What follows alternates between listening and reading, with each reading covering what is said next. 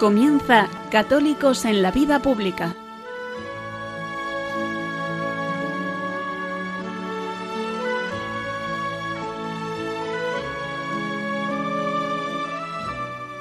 Un espacio dirigido en Radio María por Luis Zayas.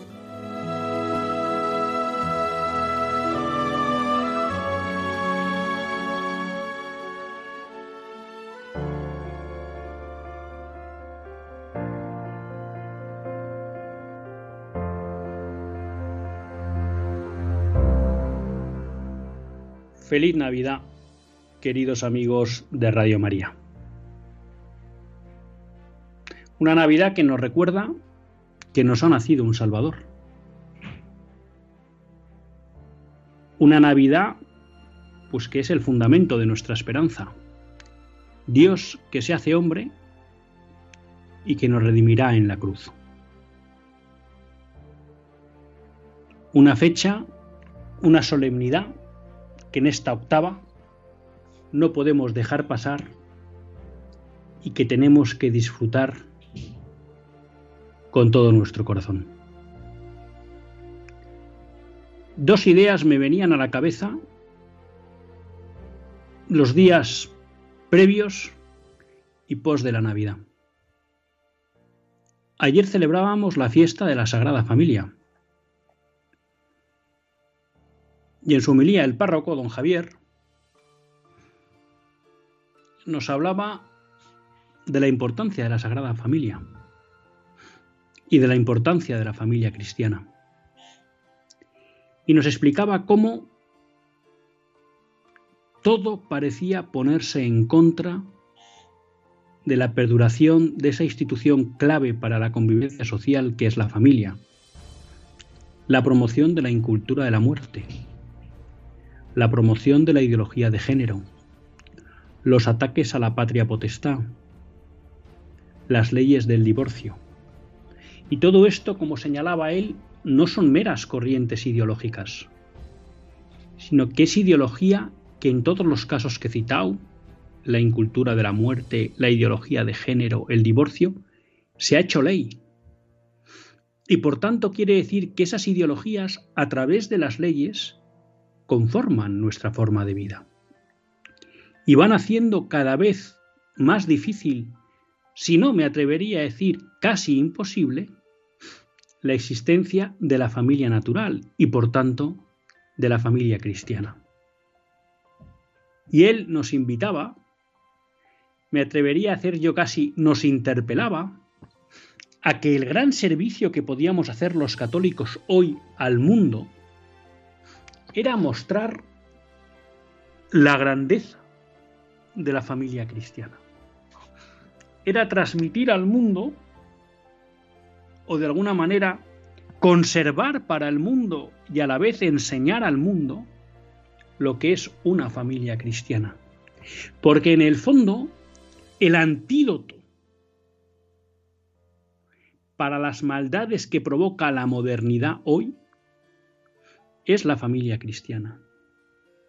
Porque si la modernidad parte del principio del egoísmo y del egocentrismo y del rechazo de Dios, lo cual lleva al rechazo del débil, del necesitado y en general del otro, la familia se alimenta justo del principio contrario, que es el del amor, que lleva a aceptar a cada uno como es, con independencia de sus debilidades, con independencia de sus fallos, con independencia de sus discapacidades, porque se le quiere por lo que es y no por lo que tiene.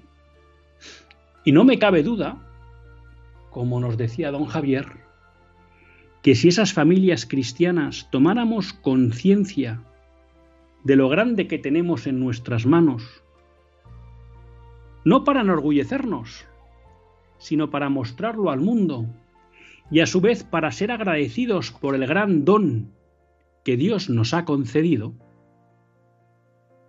el mundo cambiaría. Por eso, en este programa que hablamos muchas veces, ¿no? De batalla cultural.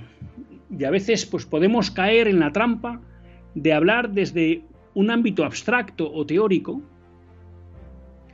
aquí tenemos una concreción de la batalla cultural. Formar verdaderas familias cristianas, pero familias cristianas que tienen que estar abiertas al mundo, tanto para acoger a aquellos que están solos y necesitados, como para mostrarse al mundo no desde el orgullo, sino desde la sencillez de aquellos que quieren dar al mundo ese don que han recibido gratis. Aquellos que quieren dar gratis lo que recibieron gratis. Por tanto, el día de la Sagrada Familia, pues me había interpelado. Y cuando escuchaba la homilía del párroco, pensaba, esto lo tengo que compartir con todos nuestros queridos amigos de Radio María.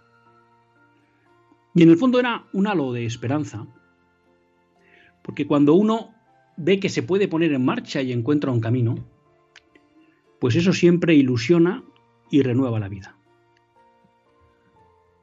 Junto a eso, los días previos a la Navidad, pues había compartido también con algunos amigos, algunos de ellos sacerdotes, una cierta desazón. Les comentaba que el demonio quizás no hubiera pensado mejor cómo destruir la vivencia de la Navidad. Y lo digo porque creo que todos hemos vivido pues esta especie como de locura que a partir más o menos como del 15 de diciembre se empezó a propagar por toda España en relación con la sexta ola del coronavirus. Y entonces uno lo que percibía es que la atención de todos en general, de la sociedad en general y de uno también en particular, se alejaba, se quitaba de lo que íbamos a celebrar el 24 y 25, el misterio de la encarnación, y nos centrábamos en la pandemia. Que uno con eso no quiere decir que las cosas del mundo no nos preocupen, ¿no? Pero lo que no puede ser es que nos descentren de lo importante. Y como católicos vivíamos un tiempo litúrgico importante para celebrar el gran misterio de nuestra salvación, Cristo, Dios que se hace hombre. Y estábamos todos embobados con la pandemia, con la mascarilla, con las restricciones. Y por eso les decía a estos amigos, la verdad que sí, que el demonio no lo hubiera pensado mejor. ¿Cómo hacer que el mundo se despiste y no viva el gran acontecimiento de la historia de la salvación?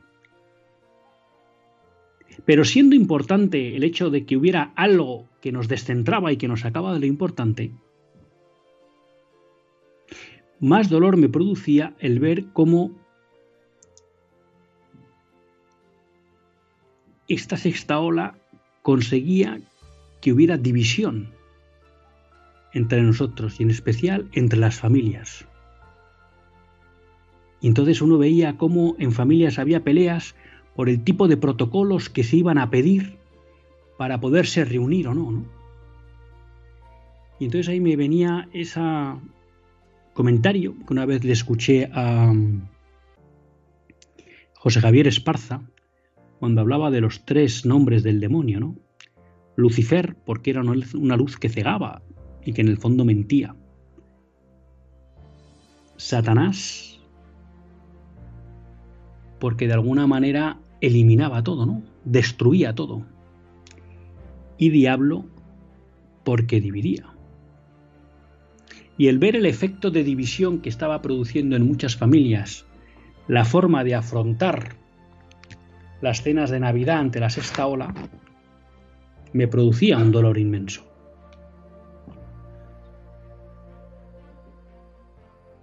Son tiempos de fijar la mirada en el portal de Belén. Son tiempos de darnos cuenta que lo que unifica al mundo, a la humanidad, es Cristo hecho hombre. No pueden ser tiempos para la división y para sacar la atención del portal de Belén. Por eso, queridos amigos, recojo la interpelación, el reto que nos lanzaba don Javier en su homilía de la Sagrada Familia. Creemos verdaderas familias cristianas. Y eso pasa por ser familias que están unidas en Cristo. Eso es lo que necesita el mundo. Y también posiblemente eso sea una forma de afrontar las amenazas de división y enfrentamiento que está provocando en nuestra sociedad la pandemia, la gestión de la crisis sanitaria. Que nada nos distraiga de lo importante. Que no permitamos que nada divida nuestra familia. Que nuestra familia siempre mire a esa sagrada familia que es el modelo de una verdadera familia cristiana. Y a partir de ahí ya verán cómo todo mejora casi sin darnos cuenta.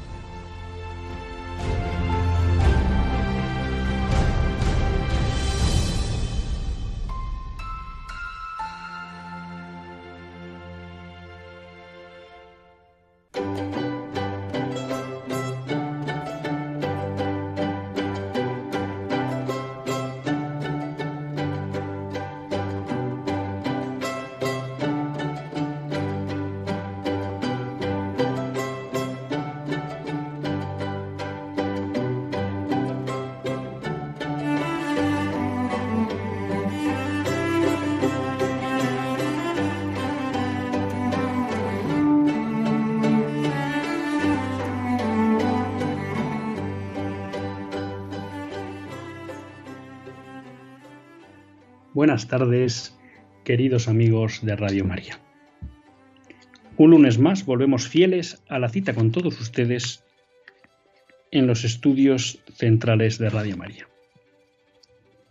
Un lunes más para hacer este programa, Católicos en la Vida Pública.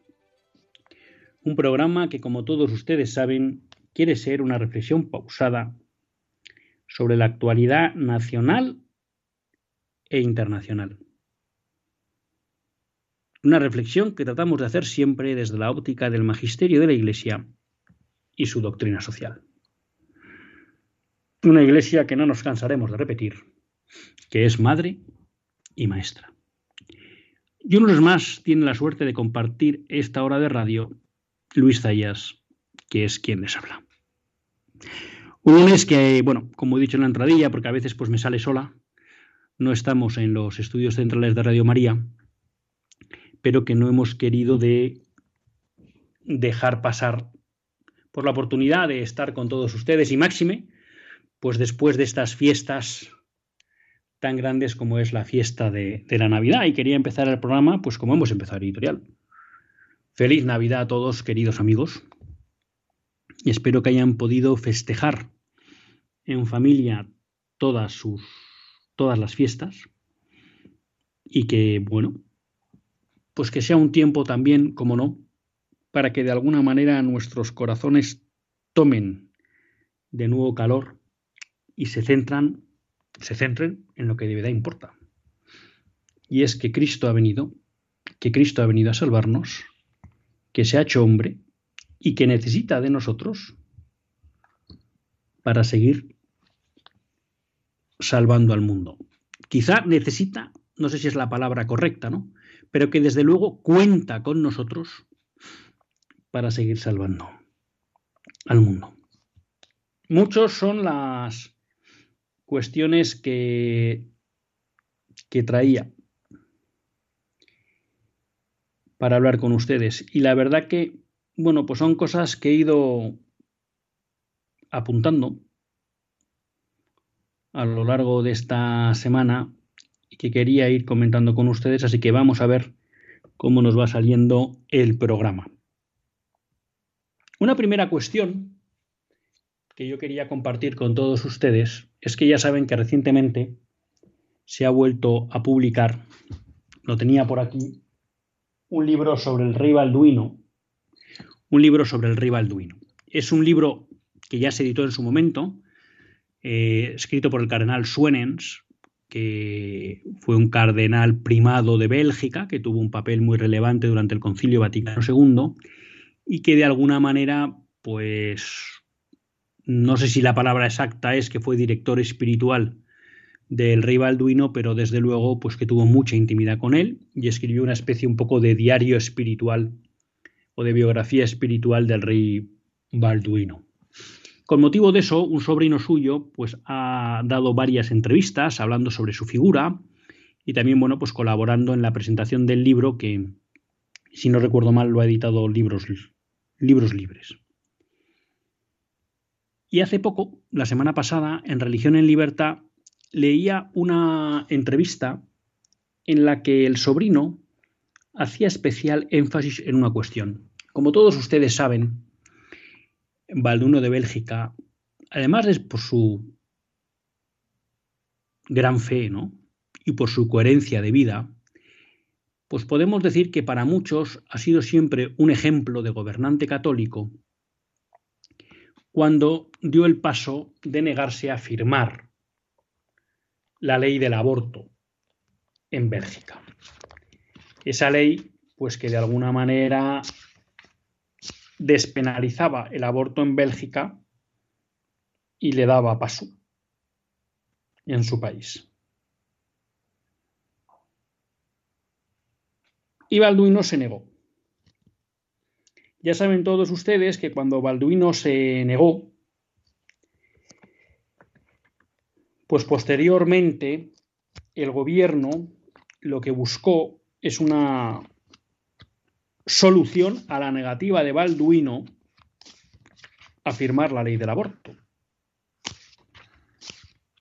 ¿Y cuál fue esa solución? Bueno, pues que el gobierno entendió que el rey abdicara por un día. Ese día en el que el rey había abdicado se aprobaba la ley, como no había ley, como no había rey, pues de alguna manera no había que cumplir el, el trámite de firmar por parte del rey la ley para que entrara en vigor. Y finalmente pues se aprobó la ley y al día siguiente pues digamos que Balduino volvió a volvió a recuperar el trono.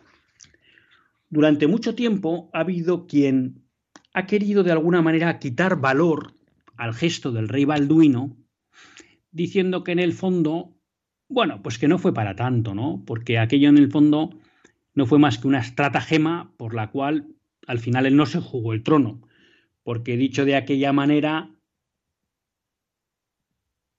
bueno, pues sabía buscar ese subterfugio, abdica por un día, luego vuelve a coger el trono y de alguna manera, pues hombre, querer decir que eso había sido un acto entre comillas heroico, pues como que a algunos les parecía que era una exageración, ¿no?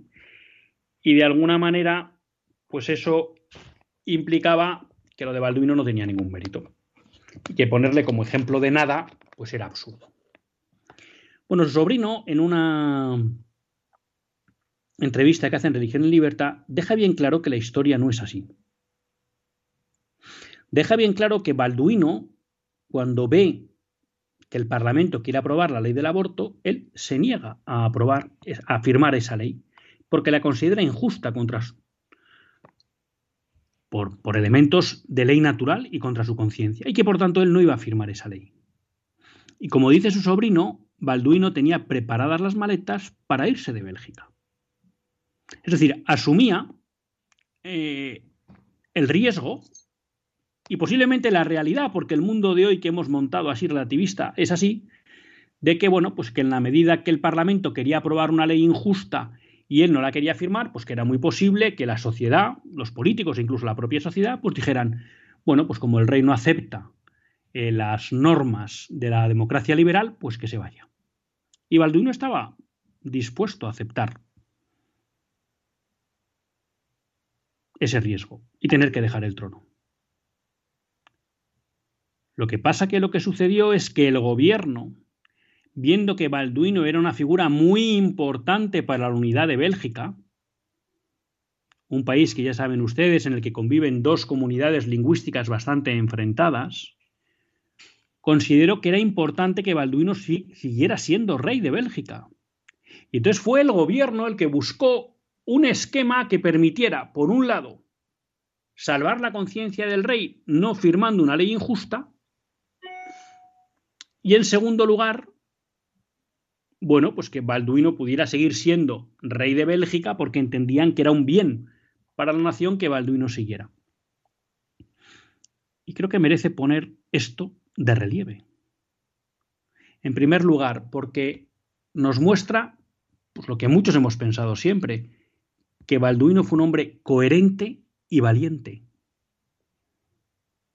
Que Balduino era consciente de que había un rey de reyes al que se debía. Y que frente al pensamiento político moderno él no se consideraba ni consideraba al Parlamento la suprema autoridad, sino que él sabía que se debía a otro superior. Y por tanto que su conciencia tendría que rendir cuentas. Y que su papel era no ir contra los débiles, ni contra la justicia, ni contra su conciencia. Y en segundo lugar, que fue valiente porque se jugó el trono, por algo que merecía la pena. Y eso también sirvió de aldabonazo, porque el gesto de Balduino sirvió al menos para levantar la voz sobre la injusticia que supone el aborto, algo que solo ha hecho un gobernante en Europa Occidental, el rey Balduino, y que solo hace un gobierno en Europa Central Oriental, el gobierno polaco. Y eso es de agradecer. Y por tanto, este testimonio demuestra que son injustos aquellos que piensan que Balduino no fue un hombre coherente y valiente, sino simplemente una especie de, vamos a llamar, muñidor de una estratagema. No, Balduino estaba dispuesto a jugarse el trono. Y esto me recuerda porque lo tengo aquí y lo hemos comentado alguna vez, pero es que cada vez que lo leo me emociono, ¿no? En el libro de Jerome Leyen, Amar, Luchar, Curar, que escribió José Javier Esparza, José Javier Esparza, de alguna manera, bueno, bueno, pues nos recuerda que Jerome Leyen escribió al rey Balduino cuando vio que se planteaba este debate en Bélgica, ¿no? Y el rey Balduino le llamó a Jerome Leyen al, Palacio de Laken y estuvieron juntos, incluso rezaron juntos, ¿no? No sabemos luego, no ha trascendido qué hablaron. Pero eh, en este capítulo, José Javier Esparza nos recordaba una cuestión, ¿no? Porque claro, en este dilema, digamos, se podía entender que, bueno, que, que hay un problema de conciencia personal, ¿no? Que es, oiga, pues creo que esta ley es injusta y no la quiero firmar, pero luego digamos que en la medida que uno tiene una responsabilidad política, pues tiene que dar también el paso a entender si esa, mm, ese problema de conciencia está alineado con el papel que debe jugar como gobernante. ¿Mm? Entonces, claro, mm, vale, como persona creo que el aborto está mal. Como gobernante, y entonces José Javier Esparza, bueno, no sé si es novelado o es real, ¿eh? lo que explica es, claro, ¿cuál es la labor del gobernante? Y cita como pues, que Jerón León le hubiera recordado un adagio latino, ¿no? Es regis tueris cibes. Lo propio del rey es proteger a sus súbitos. Por tanto, no es sólo que como persona individual y su conciencia individual debían llevarla a rechazar el aborto, sino que como gobernante tenía que proteger a sus súbditos, en especial a los más débiles, y por eso no tenía sentido que como gobernante tampoco firmara una ley injusta. Balduino nos hizo entender también cuál es el papel del gobernante. El papel del gobernante es buscar el bien común de sus ciudadanos. Y no tenemos duda de que el aborto no se encuentra dentro de lo que comprende el bien común de los ciudadanos. Por eso me parece tan importante este testimonio que reafirma lo que ya pensábamos muchos del rey Balduino. Y es que el rey Balduino fue un verdadero rey, que se jugó el trono por el bien de sus súbditos. Y creo que eso pues, es digno de, de resaltar. Y es digno de resaltar porque esta batalla por la vida sigue candente en todo el mundo. Estamos viendo esta semana, la semana pasada, perdón, se aprobó en, en comisión parlamentaria la propuesta, la proposición de ley, que ahora pasará al Pleno del Congreso de los Diputados, en la que se pretende penar con cárcel a aquellos voluntarios que ofrecen alternativas al aborto a las mujeres delante del abortorio.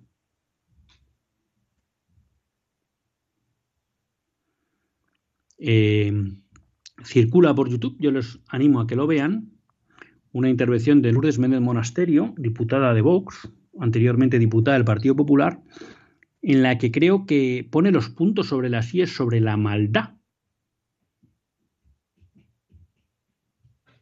de esta reforma que se pretende hacer, ¿no? Una reforma del Código Penal.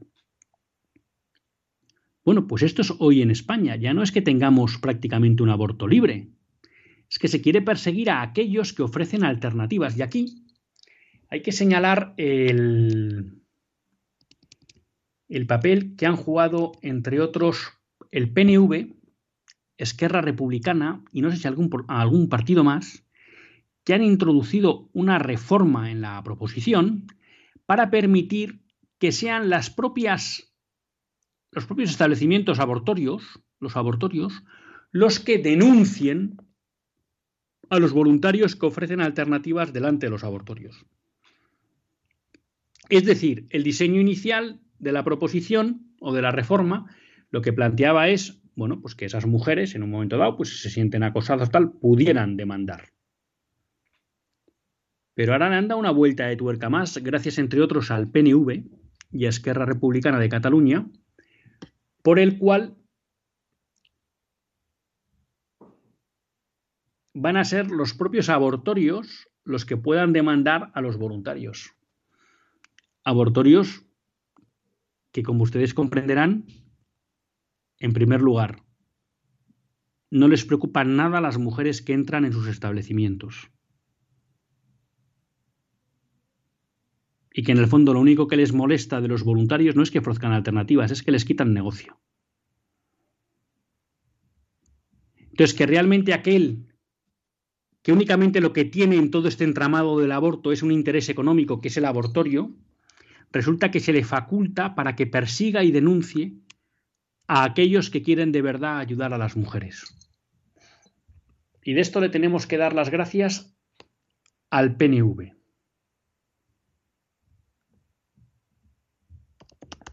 Bueno, pues eh, yo lo he dicho muchas veces y comprendo que esto es una cuestión que, que se hace difícil. Y siempre que hablamos de política, pues esto genera una cierta, no sé, inquietud en muchos de ustedes, ¿no? Porque es verdad que, bueno, pues, bueno, hablamos de una cuestión que, pues que a veces, bueno, pues puede tocar una parte, puede tocar una parte interior fuerte, ¿no? Y es verdad que todos tratamos de hacer un ejercicio de, de buena conciencia, ¿no? Cuando tratamos de votar y, bueno, pues a veces pues que nos hablen de esta cuestión. ¿eh? Pero creo que tenemos que ser consecuentes y darnos cuenta de que hay elementos desde mi punto de vista claves a la hora de definir el voto.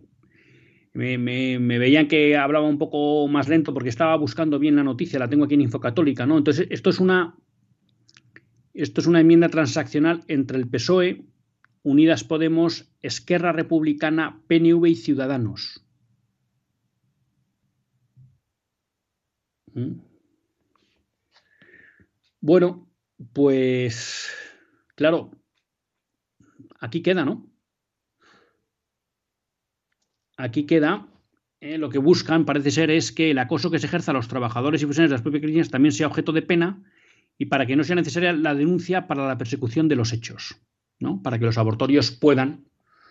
Eh, entonces han introducido dos enmiendas. Una, que también se pene el acoso a los trabajadores y profesionales. Mm, mm, en, general, en mi experiencia, ¿eh? no puedo hablar de todas las realidades, pero en mi experiencia, normalmente los rescatadores se centran en ayudar a la mujer ¿eh? y, no dan la lata a los trabajadores. No digo que alguna vez haya podido suceder, pero en general. Y la segunda, como digo, la segunda enmienda es que no sea necesaria la denuncia para la persecución de los hechos. Es decir, que aunque la persona afectada no denuncie, los abortorios sí lo puedan hacer. ¿no? Bueno, pues aquí tenemos estos partidos, Ciudadanos, PNV, Esquerra, Unidas Podemos y PSOE, que han hecho esta enmienda para agravar más la persecución a aquellos que se preocupan por la mujer. Claro, es muy gracioso escuchar a, a todos los parlamentarios de estos grupos hablar de la defensa de la mujer, la libertad de la mujer. Pues miren, yo les invitaría a que vayan algún día delante de un abortorio y a que se sienten ahí y a que tengan la valentía de hablar con las mujeres que van a entrar y que les ofrezcan una alternativa, aunque no piensen que es interesante, pero solo por hacer un ejercicio, porque ustedes verán eh, que la gran mayoría de las chicas que llegan ahí acompañadas por un novio, marido o pareja, la mayoría de las veces cuando ellas quieren hablar, él les dice que no y las mete para adentro. O cuando a veces llega alguna menor acompañada de su madre o de sus padres, y a lo mejor la menor quiere hablar, eh, prácticamente siempre los padres dicen que no y la meten para adentro. Y entonces uno se pregunta, ¿dónde está aquí la libertad de las mujeres? ¿Dónde está? Porque yo he visto, yo con mis propios ojos, pero el día que quieran hacemos aquí una tertulia de rescatadores en Radio María. Yo he visto, pero yo he visto con mis propios ojos esta situación de que llega una chica acompañada, ah, pues me gustaría hablar, y el chico para adelante, no, no, no, no vamos a hablar, y la mete o menores con sus padres. ¿Dónde está la libertad aquí de las mujeres? Una vez más, la izquierda se llena, sí, porque el PNV y Ciudadanos también son de izquierdas, o perdónenme, son progres, no sé si izquierdas o derechas. Como dice Monseñor Munilla, aquí ya lo que juega es si, si se es creyente o no creyente. ¿Eh? si se cree que Dios juega un papel en este mundo o no tiene, tiene que estar excluido, ¿no? Podríamos decir, eh, pues no sé, creyentes y laicistas. Eso es lo que de verdad divide hoy, no izquierdas y derechas. Porque muchos llamados de derechas promueven el marxismo cultural igual que los de izquierdas. Bueno, pues todos estos progres que promueven el, el marxismo cultural, se llamen de izquierdas o de derechas, se les llena la boca hablando de la libertad de la mujer, pero al final cuando uno baja, hablan de la libertad en abstracto. Porque cuando uno se pone delante de un abortorio se da cuenta que no hay libertad real de la mujer a la hora de elegir el aborto. La gran mayoría de las veces va empujada. Y la gran mayoría de las veces esa mujer que sale luego llorando del abortorio se queda sola. Y ahí se le deja sola. Y tampoco hay libertad porque las administraciones públicas gastan mucho más dinero en promover el aborto que en dar ayudas y alternativas a las mujeres en riesgo de aborto. Claro, por eso hoy más que nunca, ¿eh? como les digo, esta aprobación en comisiones del martes, del miércoles, perdón, 22 de diciembre, pues hoy más que nunca me parece que es oportuno recordar el ejemplo de un gobernante, podríamos decir de un político en sentido amplio, que fue capaz de jugarse su puesto por los débiles, por sus súbditos, por sus gobernados. Cosa que lamentablemente hoy, en el arco parlamentario, solo podemos decir de Vox. Guste o no guste el partido, pero es la realidad. Los únicos que se juegan el tipo, de verdad, hoy en día, denunciando la lacra del aborto y que es necesario derogar la ley actual, es este partido. Y eso es un drama, porque son 52 de 350. ¿Y por qué otros partidos que se juegan también o consideran un elemento fundamental promover la cultura de la vida no entran en el Parlamento? Y mientras tanto, millones de españoles votamos a partidos o, o votan a partidos que no defienden la vida. Y fíjense ustedes, ese es el testimonio de Balduino, ¿no? Y cuando les digo pues que esta, que esta batalla es global, pues ahora tenemos una noticia, la semana pasada en Estados Unidos, New Jersey, permite que personas que no son médicos realicen abortos. Fíjense ustedes, ¿no? La mentira, la mentira en la que vive siempre y en la que avanza siempre el aborto. Nos hablaban de que era necesario legalizar el aborto para que los abortos fueran seguros, porque muchas mujeres morían en abortos clandestinos. Bueno, pues hoy es el día en que en Estados Unidos se permite que quienes no son médicos puedan realizar abortos. ¿Dónde está ahí la preocupación por la seguridad de las mujeres, no? Por no decir que hay muchos estudios que demuestran que el aborto genera más riesgo para las mujeres que el embarazo. Vamos, que el parto, perdón. Bueno, pues esto es lo que tenemos, pero esta es una una batalla que no cesa, pero que esta nueva biografía de Balduino pues nos anima a seguir en la batalla.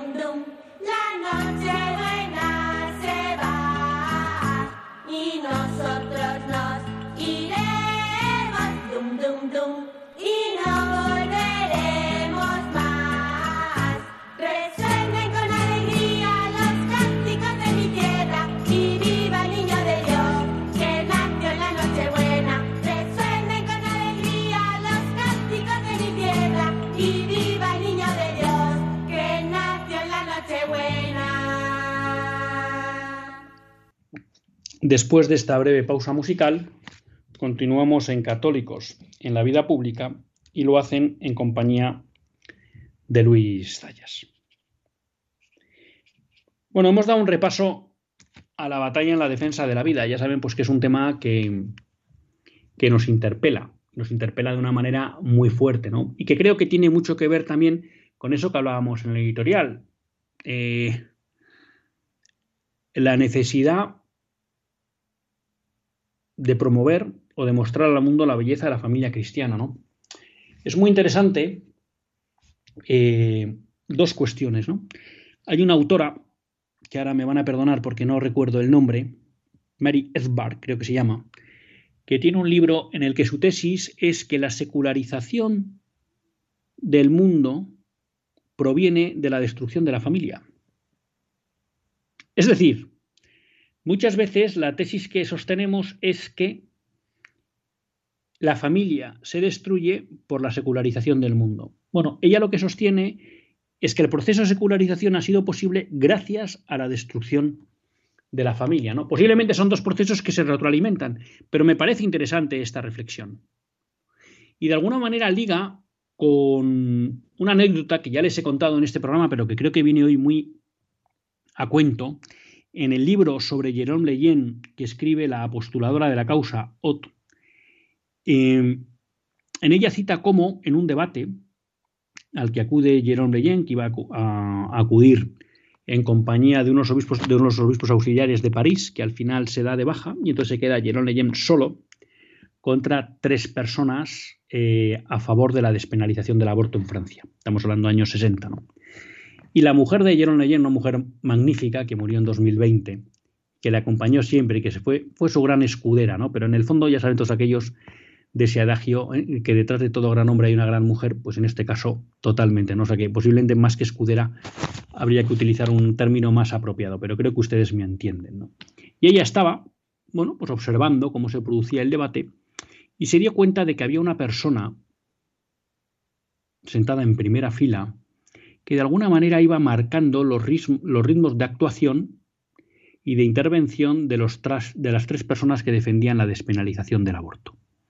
Bueno, y en un momento dado del debate, o no sé si al final, cuando ya parece que podía haber como una cierta interlocución entre los ponentes y, los asistentes, ella se levantó y sin darse a conocer, sin identificarse, hizo una declaración en el sentido de que eh, lo que se estaba buscando era descristianizar Europa. Y para descristianizar Europa era necesario destruir la familia y para destruir la familia era necesario aprobar el aborto. ¿Por qué digo esto? Porque en el fondo ella coincide un poco con la tesis, o digamos, no es que coincida, verbalizó la tesis de Mary Edward, diciendo, como queremos descristianizar Europa, tenemos que destruir la familia. Y para destruir la familia necesitamos el aborto. O sea que fíjense ustedes el calado que tiene el reto que nos lanzaba don Javier en su sermón del domingo de vamos a volver a o vamos a dar a conocer al mundo la mayoría, la maravilla de las familias de la familia cristiana, porque entonces claramente estamos atacando el núcleo central del proceso de secularización. Bueno, ya les he contado lo de New Jersey y creo que ya que nos hemos ido a Estados Unidos, creo que es importante poner de relieve la maldad y la gravedad del gobierno de Joe Biden. Y claro, ¿esto por qué lo digo? Porque en los grandes medios de comunicación, bueno, pues todos son parabienes para Joe Biden y además por muchas veces se nos recuerda torticeramente que es un presidente católico. Ya saben ustedes que solo ha habido dos presidentes católicos en la historia de Estados Unidos. El primero fue John F. Kennedy y el segundo Joe Biden. La diferencia entre los dos es que Joe Biden se manifiesta públicamente contra el magisterio de la Iglesia, cosa que al menos yo no conozco de John F. Kennedy. ¿Y por qué digo que Joe Biden se manifiesta claramente contra el magisterio de la Iglesia? Porque ha declarado públicamente que su objetivo político es eh, expandir el aborto en Estados Unidos y en el mundo y toda la cuestión de la ideología de género. Bueno, pues frente a una administración como la de Donald Trump, que durante cuatro años ató en corto a la ONU en cuestiones de aborto y de ideología de género, hoy lo que nos encontramos es que por primera vez en la historia la ONU, ha aprobado en sus o ha utilizado, digamos, en una declaración pública la terminología LGTBI. Y eso se ha conseguido gracias a la intervención de la diplomacia estadounidense. Es decir, tenemos al gobierno de un católico, Joe Biden, trabajando para promover la cultura de la ideología de género, que es claramente anticristiana. Entonces, de ahí también, una vez más, la importancia de los, de los gobernantes, ¿no? Nuestro mundo, pues, ha tendido muchas veces a decir, bueno, es que tenemos los gobernantes eh, que nos merecemos, ¿no? O de alguna manera, bueno, pues es que esto es lo que lo que quiere la gente. Bueno, yo soy más de la teoría que recordaba San Pío X y que tomaba un poco del Eclesiastés de que los pueblos son lo que son sus gobernantes, ¿no? ¿Mm? La Asamblea General de la ONU aprueba una resolución que promociona la agenda LGTBI a estancias de Estados Unidos. Bueno, pues aquí tenemos el daño que puede hacer una administración cuando se pone al servicio del nuevo orden mundial. Y creo que esto es bueno que lo sepan y que no caigamos en las trampas que muchas veces eh, nos hacen los medios de comunicación a la hora de transmitirnos la bondad o maldad de muchos gobiernos. Bueno, se me va acabando el programa y me queda al menos dos cosas que me gustaría comentar. Una, Polonia. Como todos ustedes saben, Polonia, eh, bueno, el Tribunal Constitucional declaró inconstitucional el supuesto de malformación eh, en la ley del aborto. Y eso obligó al gobierno a retirarlo. El gobierno polaco traía en su programa esa reforma de la ley del aborto. Pero de una manera incomprensible, con dos tercios de la Cámara que apoyaba al gobierno, retiró el proyecto de reforma de la ley del aborto de Polonia. ¿Por qué? Pues uno no lo sabe, ¿no? Tenemos siempre pendiente traer aquí a un amigo Marcin polaco para que nos explique los intríngulos de la, de la política polaca, pero uno no tiene la menor duda de que eso se debió seguro a presiones internacionales. El caso es que aquello que no se hizo vía el Congreso de los Diputados se consiguió vía el Tribunal Constitucional con un recurso que se presentó ante la ley que estaba vigente. Por otro lado, sabemos que el Tribunal Constitucional polaco, como han hecho otros gobiernos, lo que ha venido a decir es que en materias que no están transferidas a la Comunidad Europea, prima el derecho polaco sobre el derecho comunitario, cosa lógica y natural. Bueno, pues a partir de ahí se ha empezado a arreciar una persecución contra Polonia por parte de la Unión Europea. Persecución que se está concretando en la negación de cualquier tipo de ayuda económica a la que tiene derecho Polonia como miembro de la Unión Europea y además a que se le imponga una multa que creo que está en el entorno de un millón de euros al día, en tanto en cuanto no se avenga a aceptar los postulados e imposiciones en materia de vida y familia de la Unión Europea. Creo que esto es bueno que lo grabemos en la retina, porque a veces no caemos en la maldad de instituciones como la Unión Europea, que si bien tuvieron un origen allá por los años 50 que pudo ser loable de buscar la integración y evitar los conflictos entre los países europeos, pues hoy en día creo que no es difícil afirmar, sin riesgo a equivocarse, que es uno de los grandes promotores e instrumentos de imposición de la ideología del nuevo orden mundial, saltándose las soberanías nacionales y es más, incluso me atrevería a decir los deseos de las sociedades europeas. Y por último, pues una cuestión que también nos hace ver eh, a qué se dedican nuestros políticos. Ya saben todos ustedes eh, que ha habido un, bueno, en su momento, con Zapatero, se aprobó la, ley de memoria histórica, una ley pues que trataba de, de alguna manera, de imponer una visión de la historia a todos los españoles y que eso ha ido dando pie a que se utilice también como instrumento pues para perseguir todo aquello que en teoría se supone que huele a franquismo. ¿no? Entonces, eh, muchas veces no somos capaces de ver la maldad de estas leyes en el texto, ¿no? ¿Y para qué sirven?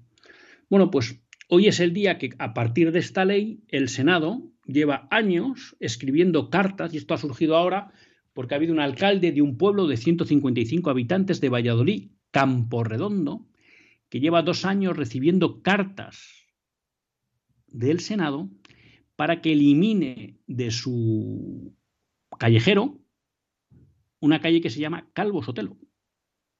Y hemos conocido la magnífica carta que les animo a que busquen del alcalde del pueblo diciendo que por qué tiene que eliminar la calle Calvo Sotelo. En primer lugar, porque Calvo Sotelos, así digamos muy famosos en la historia de España, hay dos.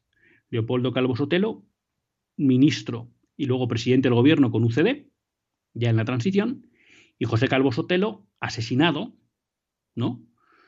Eh, en los momentos previos a la guerra civil por la escolta de un ministro del gobierno republicano. Entonces, la ley de memoria histórica no contempla ninguno de esos dos momentos, ni a Calvo Sotelo, que es, digamos, un político que no tuvo ningún papel durante la guerra civil y el franquismo porque fue asesinado antes, o de otro político, Leopoldo Calvo Sotelo, que es del periodo democrático.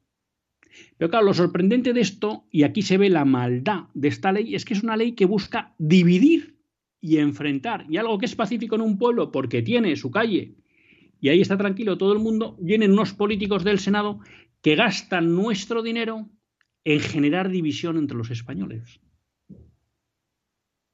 Y esta es la gran maldad. Y entonces volvemos a lo que comentábamos de Balduino. ¿Para qué está un gobernante? ¿Para generar división o para unir y cohesionar a sus gobernados? Pues no cabe duda que para lo primero, unir y cohesionar. Bueno, pues la muestra de esto que está sucediendo con Capo Redondo es que nuestros políticos se dedican a dividir y a enfrentar. Y sobre todo, a malgastar nuestro dinero no ocupándose de las necesidades reales de los españoles, que es lo que nos enseña la doctrina social de la Iglesia que debe hacer un gobernante, buscar el bien común, atender a las necesidades reales de sus súbditos o de sus gobernados, y en cambio se dedican a proyectos ideológicos. No nos queda tiempo para más, pero sí para pedirles a todos ustedes, o desearles, mejor dicho, feliz Navidad y que recen por nosotros. Hasta el próximo lunes, si Dios quiere, que Dios les bendiga.